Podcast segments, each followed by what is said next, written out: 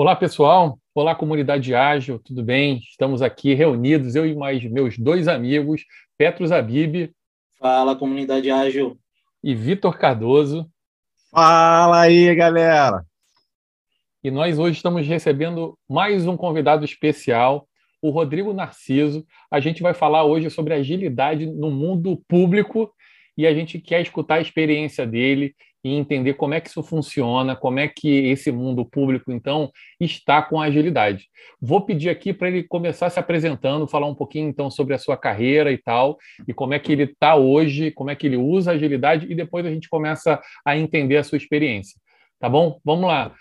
Rodrigo, bola está contigo, cara. Conta para gente, então, quem é o Rodrigo? Fala aí, comunidade ágil.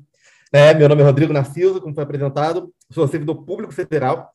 É, eu sou cofundador da rede do Conexão Inovação Pública, RJ, que é uma rede de inovação do setor público.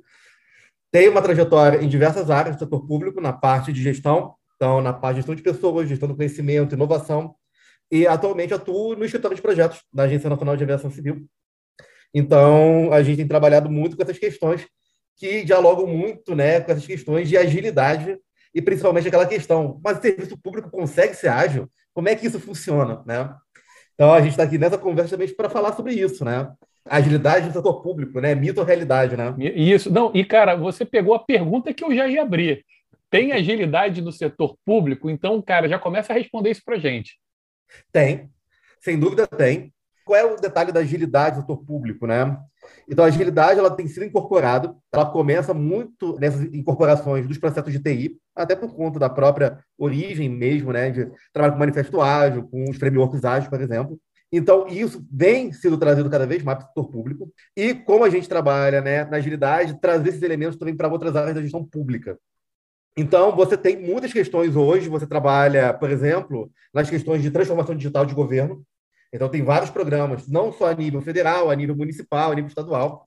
Então, tem várias ações de transição digital que elas são muito fundamentadas dentro de princípios e dentro de gerenciamento de projetos, utilizando aspectos de agilidade. Isso inclui também processo de inovação aberta.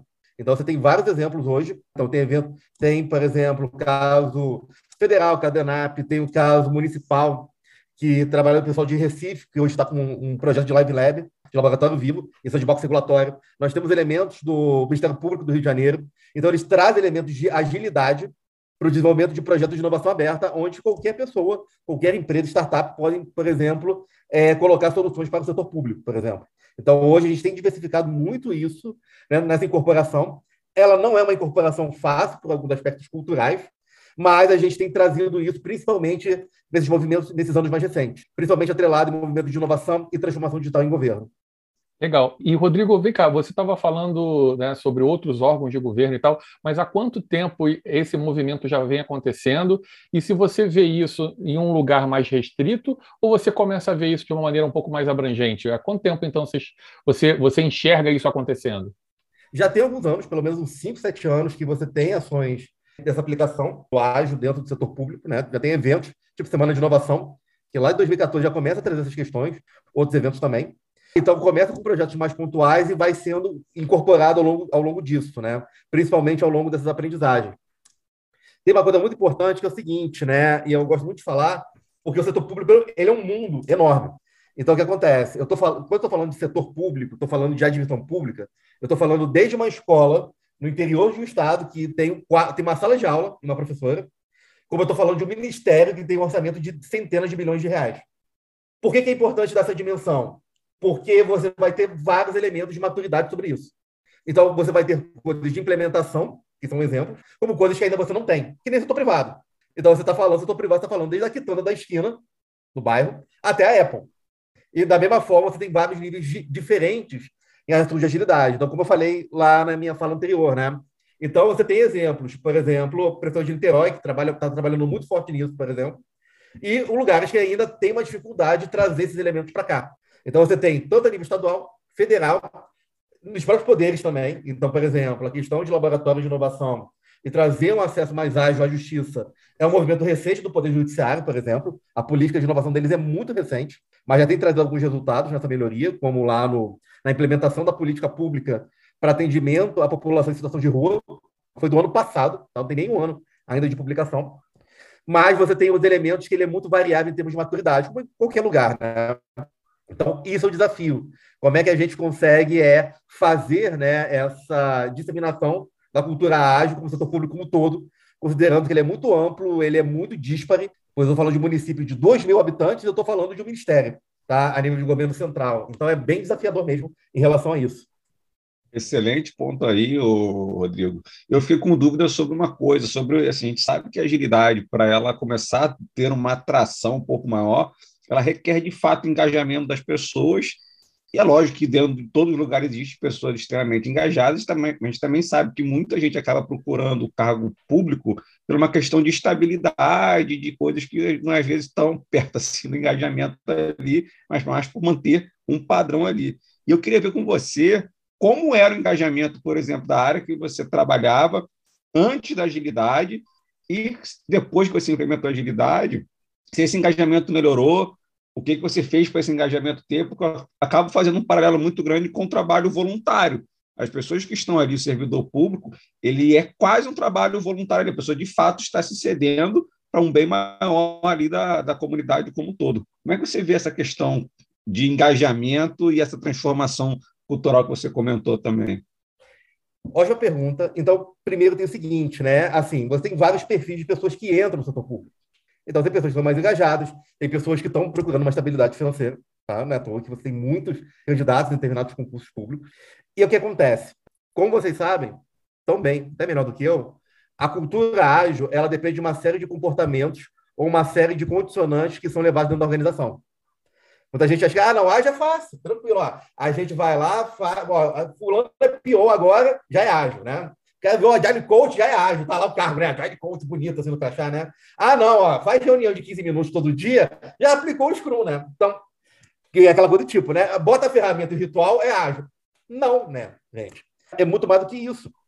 Então, o que acontece? Primeiro ponto é você entender que, um, primeiro, Agilidade, você tem que trazer os elementos de cultura da organização mais do que trazer ferramentas e frameworks. Então, esse é o primeiro ponto. Então, por que, que a gente não trabalha de uma maneira diferente, com foco aonde? Em adaptabilidade. Em trabalhar com uma, uma, uma visão em que a gente está buscando resultado contínuo. Acho que isso é muito difícil no setor público. A gente, aí fala de maneira generalizada, principalmente com aquela questão, né? Então, enquanto eu não estiver 100% pronto, não está entregue, né? Não, por que, que a gente não faz entregas contínuas de valor, né? Por que, que a gente não faz um reframe do problema, né? A gente e vai fazendo soluções para entregar valor de maneira contínua. Não deixa o cidadão esperando. Então, isso é uma mudança de cultura e por isso é difícil de mudar. Porque vamos lembrar que aí tem uma questão que isso é muito comum da própria história da administração. Faz tudo primeiro, deixa tudo pronto, não pode ter... Não. Então, essa mudança é uma mudança que é implementada o quê? Aos poucos. Maturidade de projetos, por exemplo, não é uma coisa que instalou o dedo e está pronto. Leva tempo, leva anos para fazer isso.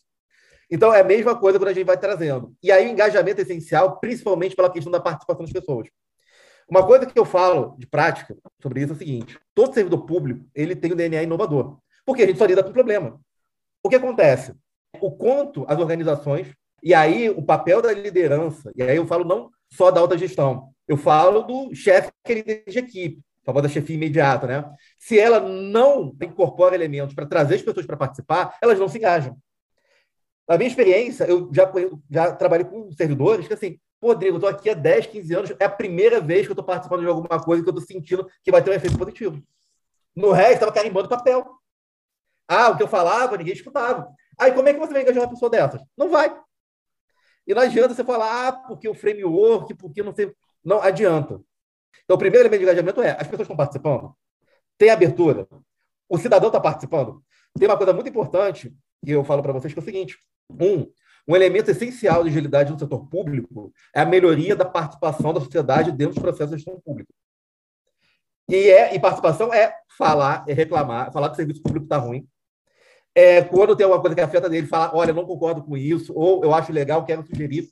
Porque quando você não tem participação, você também não estimula uma retroalimentação por dentro. Então, falando um pouco de trajetória, como é que a gente faz? Vem participar. Quando a gente começou a trazer, por exemplo, lá nosso órgão, lá o Design Think, ninguém sabia o que era.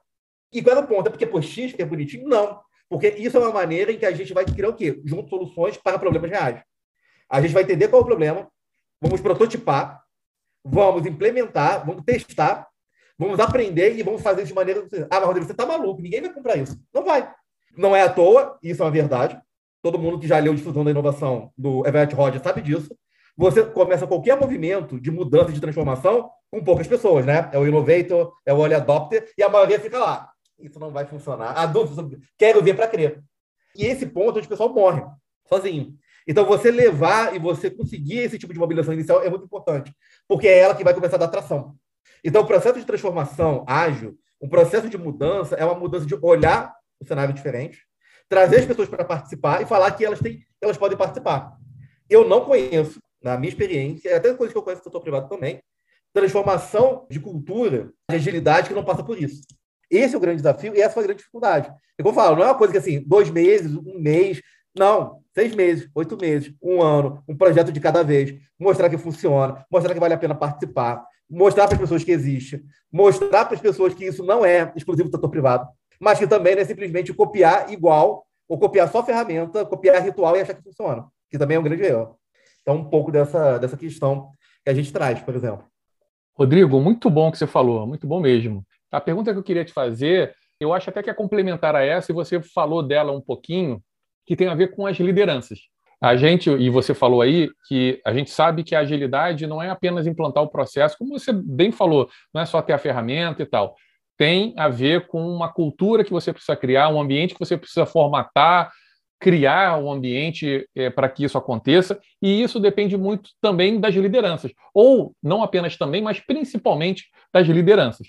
Como é que elas vão comprar essa ideia, como é que elas vão patrocinar essa mudança de cultura que é necessária. E aí eu queria entender como é que isso funciona no setor público.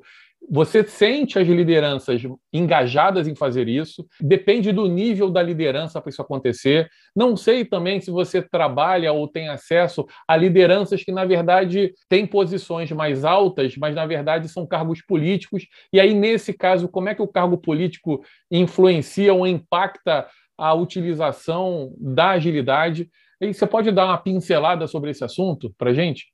Claro, essencial liderança. E liderança, eu sempre falo uma coisa sobre isso. Transformação, cultura ágil, inovação, o teto dela vai ser sempre o maior nível de hierarquia que compra a ideia e patrocina. Existe uma questão em que a tendência é, ah, não, tem que conquistar primeiro o autodirigente. Isso não é necessariamente verdade, depende do seu contexto de organização. Por quê? Às vezes, o cara mais fácil de você engajar é uma liderança de nível intermediário, de nível tático, até nível operacional. Ela compra primeiro, é o early adopter, né? E aí ela ajuda a ser promotora das suas ideias e da importância dessa questão da, da transformação e da própria questão da agilidade, né, como, como modelo mental, né, como, como mindset. Então, esse é o primeiro ponto. Então, é, você, na verdade, tem níveis diferentes. Há pessoas mais resistentes, há pessoas muito mais ativas. Esse é o primeiro elemento de identificação, que tem muito a ver com gestão da mudança também. Quem é seu sponsor, seu patrocinador. Segundo ponto é relacionado ao seguinte, é como você faz a venda. Eu sempre falo o seguinte, que a pessoa fala o seguinte, ah, Rodrigo, mas o meu líder, meu chefe, ele não compra nada que eu falo. Aí falei, não sabe ouvir. Aí eu falei, pode ser. Em geral, acontece muito isso. Mas você sabe vender a sua ideia? Você sabe vender as coisas? Então, novamente. E aí tem duas coisas muito importantes. Pessoas elas querem assim, ah, esse método é importante, é legal, todo mundo está falando. Gente, a gente tem que vender resultado. Eu sempre falo isso, gente. É porque isso é legal? Não. Porque do jeito que está esse contexto, fazer desta maneira aqui, ou a gente trabalhar dessa maneira, dessa maneira de pensar, ela vai nos chegar no resultado que a gente não consegue fazer antes. Ah, agora está falando minha língua. Então, falar a língua do resultado, isso é um desafio do setor público. Falar a língua do resultado, ela não é comum no vocabulário do setor público. A gente fala muito de processo. Tem até um framework bem interessante da, da ONU sobre isso, do PNUD, em que ele fala o seguinte: ó, como é que a gente faz para o usuário, serviço público? A gente pensa na política primeiro, passa do processo e no final você fala com o usuário. Quando, na verdade, a lógica tem que ser invertida, que é a lógica ágil. Vê a necessidade do usuário primeiro, do cidadão, desenha um processo para sustentar uma experiência boa para ele, e aí você ajusta a política. Você inverte a lógica. Isso é uma baita mudança de cultura, de pensamento, que muita gente não está preparada para isso. Então, é muito importante o tipo de venda que você faz. Um, mais que vender método, você tem que vender resultado. E aí fala o seguinte: eu tenho uma forma, ou tem várias formas da gente chegar nesse resultado. Vamos fazer? Bora. E aí você fala assim, pô, interessante isso. Essa maneira da gente mudar a maneira de pensar e da maneira da gente chegar no resultado mais efetivo. Entrega de valor. Sobre o segundo ponto, liderança política, por exemplo. Tem um ponto muito importante que é o seguinte: o aspecto do aspecto da administração, digamos, do servidor de carreira, concursado, por exemplo, e dos, da indicação política é uma coisa inerente do sistema público. Claro, nas discussões você vai sempre tentar buscar o quê? Formas de profissionalizar né, quem ocupa os cargos públicos. Mas o aspecto da indicação política é um aspecto inevitável. O ideal é que o pessoal venha mais preparado.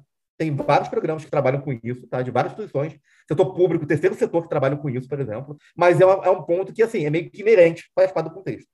O grande problema, todo mundo fala o seguinte, é a questão da ruptura, que é quando a gente ele muda e ao mudar, ele para tudo. Então, digamos, vamos estar tá lá no sacrifício de conseguir colocar para a pessoa entender a importância de a gente trabalhar com elementos de agilidade para entregar melhores políticas públicas, melhor serviço público. Muda a gestão, terra arrasada. Não quero mais saber disso. Então, esse processo de ruptura, normalmente é o pior processo que tem. Porque às vezes você tem que fazer o quê? Voltar do zero. Ou voltar de um nível muito baixo para reconvencer que isso vale a pena fazer de novo. Que é o grande dor da maioria das pessoas. O que acontece como forma de você mitigar isso? Aí tem um aspecto muito importante da melhoria do sistema de governança para fazer esse tipo de incorporação. As organizações mais maduras, você pode ver que elas conseguem manter uma cultura de agilidade, uma cultura de entrega de valor, de foco no usuário do serviço público, porque ela tem todo o trabalho estruturante para você conseguir o quê? Fazer com que isso já esteja tão introjetado na cultura da organização, ou que ele esteja uma premissa em que ele consegue se blindar das rupturas de gestão. E detalhe, isso é para o bem e para o mal, tá? Porque às vezes pode vir um agente fora do setor público que ele fala o seguinte, cara, eu já tenho várias ideias aqui, eu acho que a gente pode aproveitar para trazer várias maneiras de mudar, de agilidade, mudar a maneira de pensar. E aí esse, essa pessoa, ela vem o quê? E ela ajuda a o quê? movimentar e patrocinar.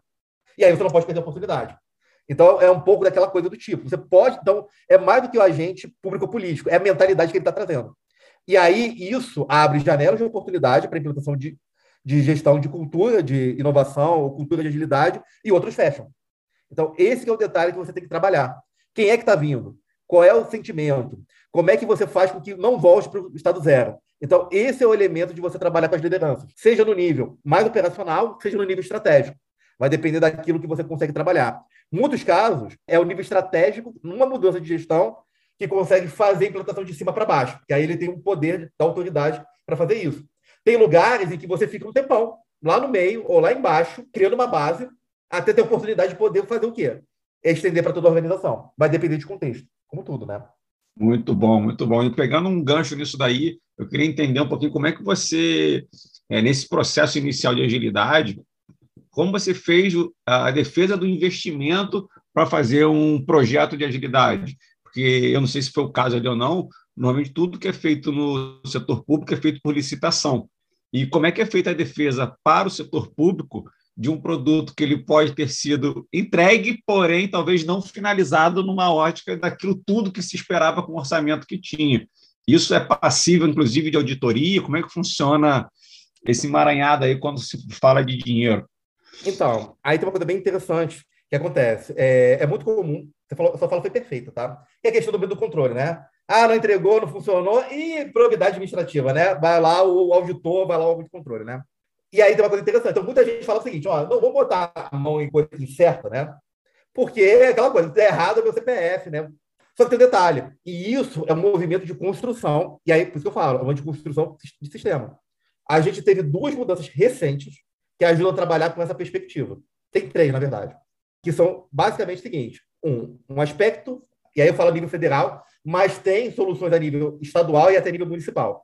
O primeiro elemento, falando de nível central, foi a nova lei de licitações, porque ela passou o quê? A permitir, por exemplo, uma coisa chamada encomenda tecnológica. Então, METEC, encomenda tecnológica, ela faz o quê? Eu estou tendo um desafio, tem uma solução tecnológica que não existe ainda, quando está pronta, e aí eu posso contratar o desenvolvimento dela, mesmo que ela dê errado. Que é justamente o desafio de assim, pô, mas eu tenho uma ideia aqui, pô, mas não sei se vai dar certo mas não pode contratar. Agora você pode. E um outro elemento é o que a gente chama lá do marco legal das startups e do, empre... e do empreendedorismo inovador. Por quê? Ele também tem elementos que facilitam esse tipo de contratação e também tem aquela coisa da figura do sandbox regulatório, que permite que o regulador ele, ele altere de maneira temporária e limitada um determinado regramento para permitir uma solução inovadora que está em desenvolvimento sobre a auspício do regulador, o que também é um fomento para o ecossistema. E isso é importante pelo seguinte, porque dá uma coisa que é chamada de segurança jurídica.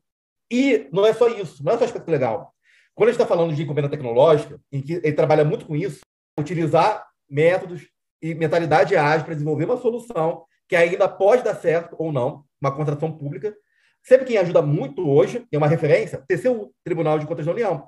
Inclusive, eles têm um manual para ajudar os órgãos públicos a fazer o quê? Contratações de encomenda tecnológica. Olha que interessante. Aí você pensa, pô, mas o TCU, órgão de controle, né, só está lá para cobrar. Não, ele está lá para apoiar. Não é à toa que o TCU é referência internacional na parte de inovação. E hoje eles dão suporte para isso. Tá vendo?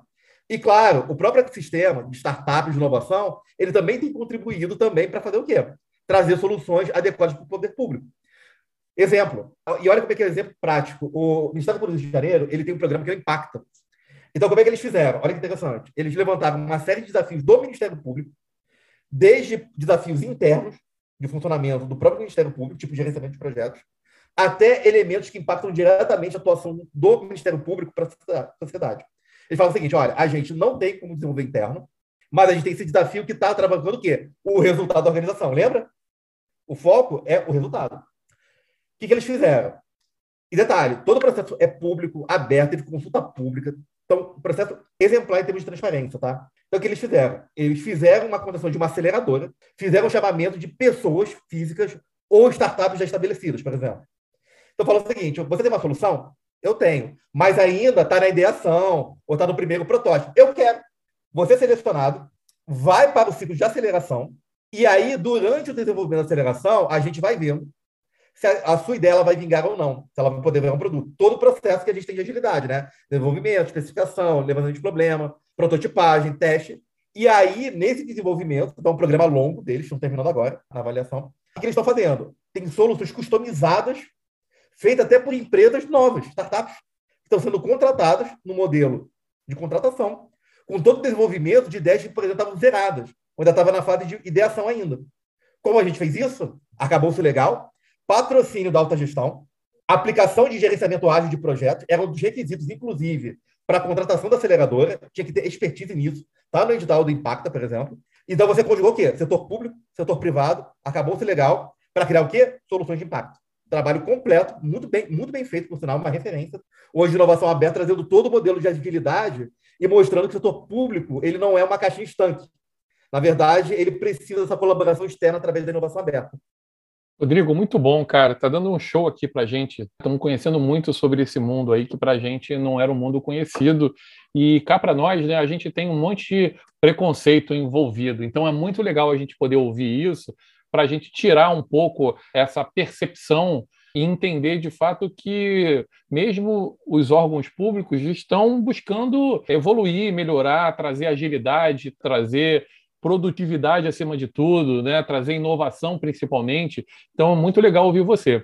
Cara, eu vou pedir para fazer duas perguntas aqui, porque eu ia mudar o rumo da prosa, mas antes de mudar o rumo da prosa, queria pegar esse gancho porque talvez tenha a ver com a conexão inovação pública, o que você estava falando agora. E aí eu queria entender melhor que iniciativa é essa, como é que você faz o link para tudo que você falou, que parece que tem um link muito grande com relação a isso. Então, essa outra iniciativa que você atua. Então, essa é a pergunta, só para a gente depois desvirtuar, porque a outra pergunta, e, e, desculpa pessoal, que eu já vou fazer essas duas aqui, mas a outra pergunta tem a ver com a parte prática mesmo. Né? Como é que vocês funcionam? Então, como é que você coloca agilidade em ação mesmo? Como é que é o dia a dia? Como é que as pessoas estão envolvidas? Que ritos vocês utilizam? É mais para a gente mostrar para as pessoas como é que vocês trabalham lá. Pode contar para a gente, Rodrigo, um pouquinho? Posso. Então, o que acontece? O Conexão Inovação Pública ele é uma rede de inovação. Todo mundo que participa do Conexão é voluntário. Então, a gente é uma, basicamente uma comunidade. Tá? Então, a gente não tem CNPJ, não é ONG, a gente é um grupo de pessoas. A rede ela começou justamente para trazer esses elementos de aprendizagem sobre inovação, sobre agilidade, setor público, um foco no setor público. Então a gente faz curso, a gente faz webinário, a gente faz premiação. Duas semanas atrás a gente fez uma segunda edição da nossa maratona de inovação, tá? para criação de projetos, por exemplo, setor público. A gente ensina coisas, por exemplo, que tem a ver com os processos, parte de projetos, parte de design thinking, design sprint, que pode ser utilizado para retroalimentação. Então a gente trabalha muito com o aspecto voluntário mesmo. Todo mundo é voluntário. E aí, às vezes, as pessoas assim, Rodrigo, no meu órgão não tenho a chance de praticar as coisas de agilidade ou de inovação que eu tenho a oportunidade de fazer na rede. É isso que a gente quer. A rede, por ser um lugar informal, mas por ser um lugar focado nessas questões, Às vezes é o espaço que a pessoa tem para criar, para participar. Até a gente vai fazer um reality show de design thinking, agora para agosto, por exemplo. Então a gente está sempre criando coisas que a gente ajuda o aprendizado, de trazer esses elementos para que possa retroalimentar as próprias organizações. Então, esse é o que a gente faz já há quatro anos. Então, a gente fez, semana passada, a gente fez quatro anos de vida. E reunindo as pessoas, experimentando, testando, prototipando as coisas. Né? Dá certo, né? dá errado, a gente pivota e faz de novo. Então, a gente procura trazer esse senso de comunidade, o senso de experimentação, o senso de gerar valor né? É, ao longo de tudo que a gente faz na rede. Em relação à implementação, então, o que acontece? A gente trabalha nessa parte relacionada a trabalhar com o gerenciamento de projetos e a gente procura incorporar né, vários desses elementos de acordo com o que a gente trabalha nessa construção de portfólio e também na parte de projetos específicos. Então, por exemplo, todo órgão público, a gente não é exceção, a gente trabalha com serviços públicos. Então, uma coisa muito importante é essa questão de quê? Dessa transformação da mentalidade e da forma da gente trazer elementos não só de agilidade de projetos, tipo trazer um Scrum, por exemplo, mas também trazer uma forma em que você traz elementos, por exemplo, do design, a pessoa trabalhar a parte de UX, por exemplo, para a gente melhorar a experiência do usuário. Fazer diferente, né? Fazer uma entrada diferente. Não é porque a lei manda, né? Não, é porque o usuário, a lei pode mandar isso, mas o usuário, ele está de um atendimento melhor, mais ágil, mais focado na necessidade dele. Vão entender a experiência do usuário primeiro e aí criar uma modelagem para fazer isso. Ou seja, e trabalhar numa lógica de projeto para a gente fazer especificação, fazer história de usuário. Então, tem lugares que você usa o Scrum mais puro mesmo, tem outros que a gente pega elementos de agilidade e coloca no modelo mais tradicional. Então, é adaptativo. Então, tem projetos que a gente começa lá com design thinking, por exemplo, para concepção, e a gente analisa para ver qual é a melhor modelagem na área de desenvolvimento, por exemplo. Então, isso é variável de acordo com o tipo de proposta que a gente tem. Então, a gente não usa uma coisa né, que é muito comum, né? É um size fit all, né? fit all, né? Ou seja, um tamanho sai para tudo, né? Vai ter momentos que a gente vai ter um desenvolvimento, por exemplo, mais focado em, no Scrum, por exemplo, Vai ter outros que a gente vai ter uma modelagem diferente, por exemplo. E a gente trabalha com coisa muito customizada de acordo com a nossa cultura. Um outro exemplo, e olha que interessante as integrações, né? Tem uma, uma modelagem, até para aceleração de transformação digital, que é aquela questão que é até um programa que é o Startup.gov.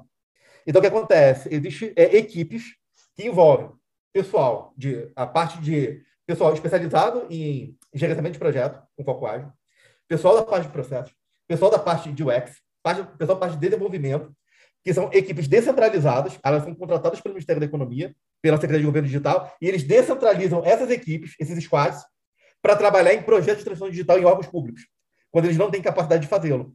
Então, eles trazem o quê? Eles fazem toda uma viralização e uma polinização de cultura ágil para projetos de transformação digital. Também isso é uma coisa que está em andamento. Para pegar um outro exemplo de como você trabalha de maneira transversalizada, por exemplo. Então, a gente tem tanto modelagens mais internas, sobre isso, como a gente também, às vezes, tem, uma, tem um apoio para um dos projetos que é com essa equipe descentralizada também lá do Ministério da Economia, por exemplo.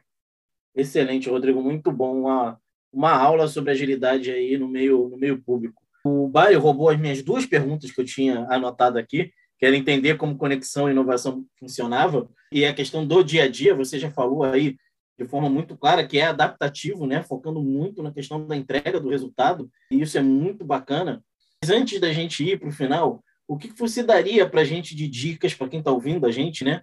De dicas sobre como se atualizar ou se informar de como que o funcionalismo público está funcionando, né? Tá para ter aí agora, se não me engano, o Agile Trends Gov.gov, que vai acontecer em Brasília, um evento que tem ganhado aí um, um, uma dimensão muito grande nos últimos anos, totalmente direcionado para agilidade no ambiente público. Mas, além desse evento, o que você recomenda aí, dá de dicas para o pessoal entender um pouco mais como funciona a agilidade dentro do funcionalismo público? Ótimo. Então, assim, acho que a primeira, você já falou, participe dos eventos relacionados à inovação e agilidade de governo. Em agosto vai ter o Agile Trend Gov e vai ter também a Semana de Inovação. Então, vai ter vários casos de aplicação e de uso do ágil dentro de vários projetos, dentro de política pública, regulação, serviços públicos. Então, é um evento que vai ser no início de agosto o Agile Trade Gov é duas semanas depois. Tá? Então, primeiro, participem. É importante que vocês tenham contato com pessoas que vivam agilidade. Também senão fica aquela coisa do tipo, né? A palestrinha, né? Ah, então a pessoa lá fala, lê o livro de agilidade fala. Não, gente, como é que é realmente a realidade? Como falei, é fácil? Não. Eu sempre falo isso. Por quê? A gente vem de uma mentalidade cultural que é meio diferente do que você pensa de agilidade. Então, aquela coisa, não é ser adaptativo, não é ser participativo, não é valorizar as pessoas. Então, trazer agilidade é trazer uma nova maneira de você pensar o setor público, que é essencial. Todo mundo aqui está cansado de um serviço público que não atende você bem, não é verdade? E não tem desculpa. desculpa. Aí eu falo o seguinte, gente, gente, não tem desculpa. Servir bem ao público precisa de servidor público, né? Então, servir bem ao público, à sociedade, gerar valor público, que as pessoas vejam o resultado das demandas sendo atendidas, não é opção para a gente, é obrigação do servidor público. E às vezes mudar isso para a pessoa, que às vezes ela quer, assim, só estabilidade é um desafio. Mas a maioria das pessoas ela quer, falta oportunidade. Então, o primeiro ponto é o seguinte: se junta e procura conhecer as iniciativas que estão sendo feitas. Mostra para o seu gestor que dá para fazer. As redes de inovação, as redes de conversa, as comunidades, como comunidade são muito importantes para isso. Porque é na troca de experiência, é no contato com outros agilistas, que a gente vai vendo que, pô, mas cara, eu cara, não sabia que era possível. Cara, o que foi falado ali naquele, naquela edição do podcast concatenou com uma coisa que eu, sabia, que eu não imaginava que tinha. Então, a força da comunidade ágil, a força dos grupos, a força da troca de experiência é fundamental. Para a pessoa ver que ela consegue fazer e ela tem que estudar, gente. Ponto. Também não é aquela coisa do tipo, tem que estudar. Não é? Então, é muito importante a questão de você se desenvolver também. Não é ficar parado achando que é assim, como eu falei, senão a pessoa acredita, né? Eu vou ler lá o livro lá do Scrum, da metade do tempo, né? Pronto, já estou errado. Não é assim que funciona. É um primeiro contato, é um aprendizado, mas só isso não vai fazer milagres para você. Então, esse é o segundo ponto. Então, aprender continuamente. Um, se engajar nas comunidades. Então, tem muito conteúdo bom de qualidade, tem podcast, tem vídeo, tem encontro da comunidade, tem evento. Então, procura aprender. E mostra isso para sua liderança. Porque quando a sua liderança vê que isso funciona, que pode trazer um resultado que ele não está conseguindo, você tem uma pessoa que pode te apoiar. E é aí que está a diferença. Porque, seja na liderança, pode ser o chefe imediato. Mas se você começar na sua equipe, e a gente começou assim, tá? A gente consegue depois levar isso adiante para a organização. E, para finalizar, a última dica, gente, é fazer. Faça pequeno. Ah, mas a gente vai fazer Boa. pequeno aqui, vai ser uma entrega de valor muito baixa. E daí? É melhor entregar pouco, entregar algum valor, do que não entregar nada. Eu sempre falo isso. Pouco ainda é infinitamente maior do que nada. A mudança da cultura ágil, ela vai muito disso, né? Eu não posso te entregar tudo, mas eu posso te entregar alguma coisa. E eu tenho maneiras, eu tenho rituais, eu tenho frameworks, eu tenho mentalidade que vai ajudar a gente a entregar pouquinho de cada vez, mas vai entregar de maneira contínua. Você quer? Eu quero. Então agora a gente tem um acordo. Então acho que isso aqui é o cabedal de dicas não gosto de falar de dicas, né? Eu gosto de falar de lições aprendidas, porque é da minha vida profissional, que me ajudou a trilhar um pouco desse caminho de agilidade, que é infinito, tá? Então, a gente tá, eu estou sempre aprendendo alguma coisa nova todos os dias sobre agilidade, sobre inovação, porque esse aprendizado contínuo é fundamental. Quem acha que sabe tudo, na verdade, só mostra o quanto ignorante é, né? Muito bom, Rodrigo.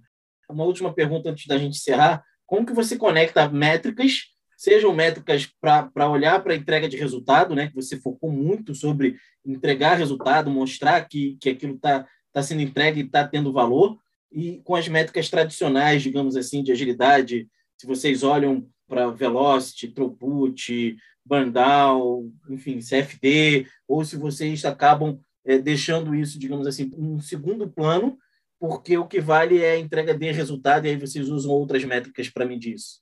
Ótimo. Então tem uma questão muito importante que é o seguinte: em geral, né, falando de maneira muito geral, a gente já tem uma cultura muito ruim de métrica, uma cultura muito ruim de resultado.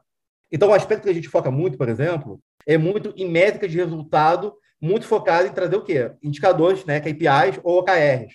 Inclusive, o OKR ainda é uma coisa muito recente aqui no setor público. Você tem alguns casos, por quê? Porque a gente ainda tem uma dificuldade muito grande de atrelar esse tipo de coisa.